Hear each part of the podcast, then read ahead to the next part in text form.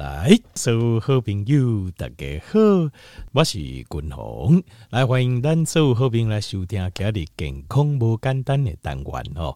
那呃，今日这个单元吼是为着咱诶，这个健康快乐甲长岁寿这三个目标，好，咱来做来进行诶。好，好，那今天我要跟大家讨论的是哦，怎么样用最聪明的方法来使用。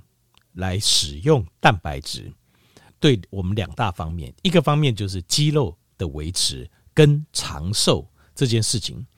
那当然可能，呃，听众朋友可能听我这样讲的时候，你会觉得很奇怪哦。那你说肌肉的维持跟长寿，这有什么问题吗？有，其实它这中间哦是很有趣的。事实上，呃，我跟大家报，我现在跟大家报告一下哦，大家就会知道了哦。好。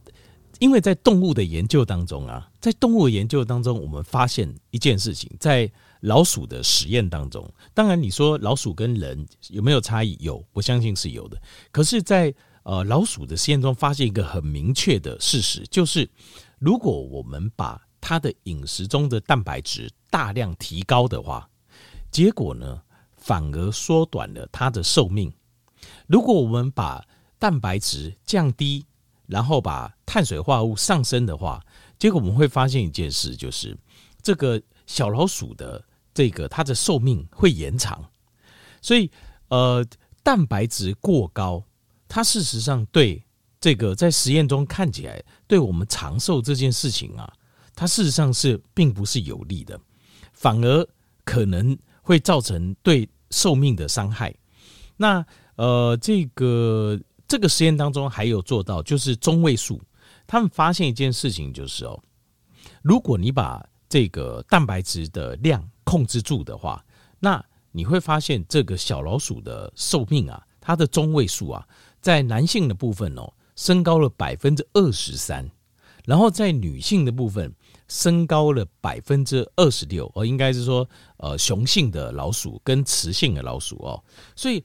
从这个长寿的实验，当然这个是在动物身上哦，也懂不辛苦定。我们现在看到的是这样子，就是过高的蛋白质摄取对这个对这个长寿啊是没有帮助的，甚至是有伤害的。好，那呃，在另外一个实验当中啊，在另外一个实验当中还发现另外一件事情，就是呃。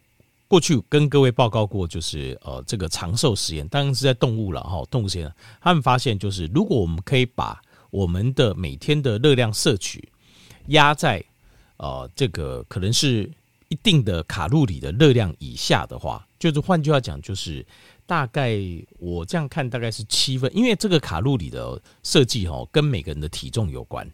那大概就是，所以它大概是压在。我个人感觉大概吃大概六七分饱左右，大概六七分饱，因为我看它那个热量设计好像是压在一千六一千六左右，一千六一千五。可是，一千六一千五的话，如果你体利用个子比较高，这是一般体格了哦。你个子如果比较高的话，你可能会觉得很饿啊，会吃不饱这样子。好，那呃，可是如果你能够把热量控制下来的话，你会发现你的寿命会增长。大概十 percent 到二十 percent，这个之前有做过这样的实验。然后呢，如果呃大概十几个 percent，如果这个动物实验当中，如果说你又把吃的热量不止限制，而且在吃的时间摄取时间缩在两个小时以内的话，那不得了，那个呃寿命会增长到百分之二十几，会增长的更多。所以那个时候我们就知道有一件事情，就是光是改变啊，就是。进食的量，每天吃的量，跟每天吃的时间，我们就可以变长寿了。就很多人，他这个你有没有觉得非常有趣哦？这个秦始皇以前哦，花了那么多的人力物力，然后到处相信这些术士啊，然后花了那么多的钱，如果换算成今天的钱，不得了啊！哦，可是上百亿啊，就为了要长生不老。就他自己好像也活不了几岁，其实事实上就这么简单，就是光是改变哦饮食的量跟改变饮食进食的时间呐，竟然就可以让他长寿了。这个 这个实在是有点讽刺哦，哈，就是你会觉得说，哇，远在天边，原来近在眼前呐！你一直想追求的东西，原来就在眼前，就这么简单。好，那这个是我们过去看到的这个长寿的实验。那呃，这我们我们现在要重点在讲说，这个实验中又发现一件事，就是如果你把蛋白质拉得很高，就你的饮食当中蛋白质拉得很高，那虽然说即使你把热量控制下来，热量控制下来不是寿命会延长十几 percent 吗？可是当你把蛋白质拉高的时候，这个效益就看不见了。就是你的饮食把它拉得非常高的时候呢，身体的这个因为呃把热量下降的呃这个。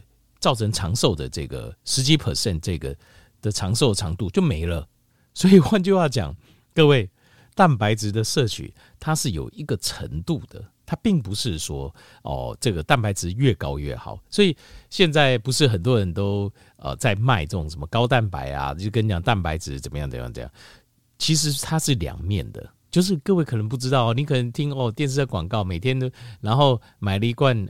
乳清蛋白哇，每天都在家拼命喝，或者说买那种安培的什么高蛋白一罐一罐的哦，拼命喝这样子，对不对？好，其实它不是这样子。其实你必须要知道一件事情，就是当你的蛋白质高到一个比例以上的时候，它事实上对我们的长寿寿命是有影响的。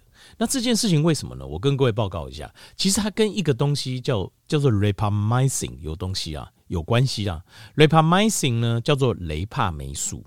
那雷帕霉素是什么呢？它是身体一个抑制啊，它是一个 inhibitor，它是用来抑制我们一个基转。身体有个基转叫做 mTOR，我不知道大家还记不记得 mTOR 这个基转哦？mTOR 是什么基转呢？m 就是我们身体其实哈，我们是动态平衡。什么是动态平衡呢？就是我们都是处在呃，随时都是在。呃，生长肌肉或分解肌肉，生长肌肉或分解肌肉，并不是说，呃，我现在就是呃这个时间段，那我就是睡觉我就长肌肉，那呃这个睡觉哦、我就或是说我白天在动，我就分解肌肉，或者我在运动，那我的肌肉变，其实不是，我们身体是动态平衡的，我们身体随时都是在啊、生长肌肉跟分解肌肉这个过程当中，那只是说你会看哪一边的比例比较高。如果生长肌肉的速度比较快一点，那你的肌肉就会成长。那如果说你的分解肌肉速度快一点，你的肌肉就会消瘦，是这样子的。那这个成长的这个关键呢，它有个机转，身体有个机转叫做 M t o 这个机转。，M t o 这个机转它会被蛋白质启动，它会被蛋白质启动。那它有个抑制，这个抑制叫雷帕霉素，叫 rapamycin。雷帕霉素是在什么时候会上升呢？在你不吃东西的时候，就是你没有吃东西的时候，这个时候这个 rapamycin 就会上升，然后你的 M 透会被压下去。那这个时候，他们在呃临床很多实验都看到，当就是 rapamycin 比较高，M 透比较低的时候，整体的小老鼠动物上寿命是比较长的。为什么？这边我再跟大家再解释一下，因为哈，mto 它代表的是什么？各位还记得吗？我刚刚讲就是这个叫做 anabolism，就是合成机制。那另外我们身体还有另外一个是 catabolism，就是分解机制。合成机制代表是什么？各位，合成机制代表什么？它代表的是不是就代表你的细胞的新生，对吧？因为你说你长肌肉嘛，那长肌肉代表什么？你细胞要新生嘛，对吧？要长得更多，长得更大，是不是这样子？那这个又代表什么？我们再回头想一下，这个代表的是我们，我们不是要 DNA 转入 RNA 吗？那个染色体啊，RNA，然后再带着讯息的 mRNA，然后去制造蛋白质，对吧？那我们染色体在每一次在做新的细胞或做更多的细胞是怎么样？它要复制嘛，它要印嘛，印这个书要印啊，这染色体要印出去嘛，对不对？这个又代表什么？代表染色体每次复制的时候，我们那时候讲有一个东西，就是染色体就像一本书，它两边是空白页，中间才是文字。你去印的时候，每印一次，你就要把空白页撕掉，端粒，还记得吗？这个叫端粒。然后你一直撕，一直撕，撕到最后就只剩中间的文字，那你就不行，就坏掉了，就这样。那因为那个白色的那一段是在保护我们里面的文字，所以你不能，所以当你的整体的，就是你的 M t o 就是你的生长的机制都持续很快的时候，你这本书这个就是硬的很快，你就一直硬，一直硬，一直硬，因为你一直硬，所以它的那个端粒就缩短、缩短、缩缩短的比较快，所以呢，你的生命就会比较短，就是这样子，其实就是这样子哦。好。那所以这个又，但是哈，我跟各位报告另外一个研究，另外一个研究很有趣，他是在做这个就是肌肉流失的研究。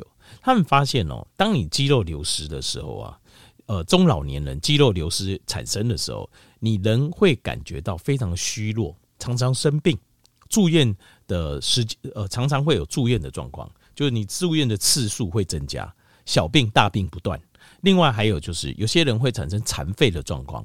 可能没办法走路哦，或者是卧床不起，好，或者是功能受限，就做的有些东西做得到，现在做不到了哦。拿个东西现在没办法拿，好，手伸长现在伸不长之类的，就是当你肌肉流失的时候。另外呢，还有造成不良于行，很多人没有办法走路或没办法出去散步、运动，甚至旅行等等，原因就是因为他的肌肉的流失啊，流失到一个程度的时候，各位有肌肉跟骨骼强度是成正比的。所以没有那种什么骨肌肉很弱啊，骨骼很强的，或是骨骼很弱，肌肉很强，没有这种事。如果有，它马上就断了；如果有的话，就断掉了，骨头马上就断了。你肌肉很强，骨头骨质疏松，你的骨头会被你的肌肉活活掰断。所以没有这种事情。我们身体事实上，我们的肌肉跟骨骼它是一组的。所以你的肌肉变强之后，你骨骼也会变强。这在临床实验上看到就是这样子。你说有没有特例？或许，但是大部分人都是这样子。好，那另外还有就是你会发现，就是呃，他们老人生活中哦，你要能够独立自主，就是你肌肉不能流失。肌肉一流失，你每样都要靠别人。那呃，所以他们就发现说，如果另外一个实验就看到，就是如果你在生活中你把蛋白质饮食中的蛋白质量增加，那身体里面蛋白质的合成就会跟着增加。那这样子的中老年人，你会发现他在中老年人里面，他都是比较活跃的，他就是比较活泼、比较积极的。例如说唱歌啊、跳舞啊、哦爬山啊、健行啊，然后也比较不会生病。好，那这问题就来了，各位，你有没有发现这两个研究？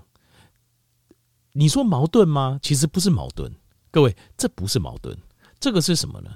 这个是表示一定有一个中间点，我们要抓到，对吧？这就是我今天要跟各位报告的，就是什么是一个最好的中间点，我们可以肌肉跟长寿兼顾，对吧？是不是这样子？各位，重点就来了哦，这是我今天讲的重点。那前面我就把。研究显示出来的，因为如果一般人你在看的话，你一定觉得哦，这个研究怎么互相矛盾啊？一下又说蛋白质吃多了哦会短命啊，一下又说蛋白质哈会让整个身体更健康，那这个怎么看得懂？其实他这个就在所谓的呃，我我就我常讲一句话，就是所有你不了解的事情，其实它都是有道理的啊。你想不通的事情，你不要傻忙，就是猛干呐，蛮干呐。很多人比如说创业啦，或做什么事情哦，其实根本不懂。他就蛮干，为什么？因为有时候错误的观念，很多错误观念就是说什么呃有志者事竟成啊，什么这些都胡说八道的。你会就会，不会就不会。你说你不会做会，有可能吧？做一辈子啊，可是等到你真的会的时候，已经来不及啊！而且时代进步的很快，所以有些事情就是会就会，不会就不会。那这这两个其实并不是矛盾，而是他是在告诉我们一个道理是什么？就是你一定要理解，你要有这个智慧去理解不同的事情、矛盾的事情，它呈现出来，其实它在讲讲一个事实，讲一件事，就是它有一个最佳平衡点，就是我们在进食蛋白质的时候，你要找到一个最佳平衡点，这个平衡点让你肌肉的量不会流失，足够，那可以应付生活所需，老了之后还可以很活跃、很积极，然后行动力很强，好，不输年轻人，可是呢，又不会影响到你的长寿。你的寿命的长度，那这个在哪里呢？就是我今天要跟各位报告，在临床实验的研究中，我们看到的就是这样：如果要保持肌肉量，好，保持肌肉量，维持，呃，维持能够 hold 住，甚至有点小小的成长，最低最低的标准，你你不能抓上限，因为上限很有可能你就会进到增加那个 mTOR 的这个边。那你也不能说离下限太远，因为你离下限太远的话，你的肌肉可能会流失。所以一个最好的平衡点是在哪里呢？今天我直接跟告诉各位答案，就是每公斤一点六公克的蛋白质。但是这个是指你身体的标准体重的，所以呃，我又有找到另外一个方法让大家计算，就是你可以去算说哦，那我适合多少这样子？怎么算呢？把你的身高，譬如说假设哦，文宏是一百七十一公分嘛，哦，那我一百七十公分多少乘以零点七？那乘以零点七是多少？大概一一九，所以就抓一二零。所以对我来讲，肌肉不流失，然后也不会影响到我长寿的最理想 perfect 的的甜蜜点，就是一百二十公公克蛋白质每天。OK，那这样就大家就有答案了哈。我教各位怎么样可以每天摄取蛋白质，肌肉不流失，然后又。这个呃，又不会影响到长寿。第二个，我们要讨论是时间蛋白质摄取时间，因为过去的想法都是说一餐哦最多吸收二十到二十五公克啊，所以你如果要吃，假设我要吃一百二，那我要吃大概四到五次，对不对？可是去年最新的一个实验，他做的非常仔细，他甚至肌肉切片哦，什么都做的非常仔细，做很多 biomarker，他们发现什么？发现呢，即使一次吃一百公克蛋白质下去。这些蛋白质、这些氨基酸都没有被浪费，它都会到我们的身体里面的肌肉细胞，帮助我们的肌肉的合成。所以这个实验棒了。这个实验结果告诉我们什么？就是说，我们做间歇性断食，对不对？假设我一天一餐就两个小时内，我一次吃的一百公克、一百二十公克也没关系，身体一样会利用。OK，这个就是所以。以前我们很担心嘛，怎么办呢？那你每次吃，那吃太多又不不吸收，那吃又吃不够，又怎么办？现在不用担心了。现在告诉我们，就是其实你要分科分餐吃，OK，一次吃也没问题。这是去年最新的实验，好，timing。那第三个我要跟大家报告补充一下，就是有一个氨基酸叫 leucine 啊，亮氨酸。亮氨酸是肌肉合成里面的主要的刺激我们身体肌肉成长的氨基酸，所以。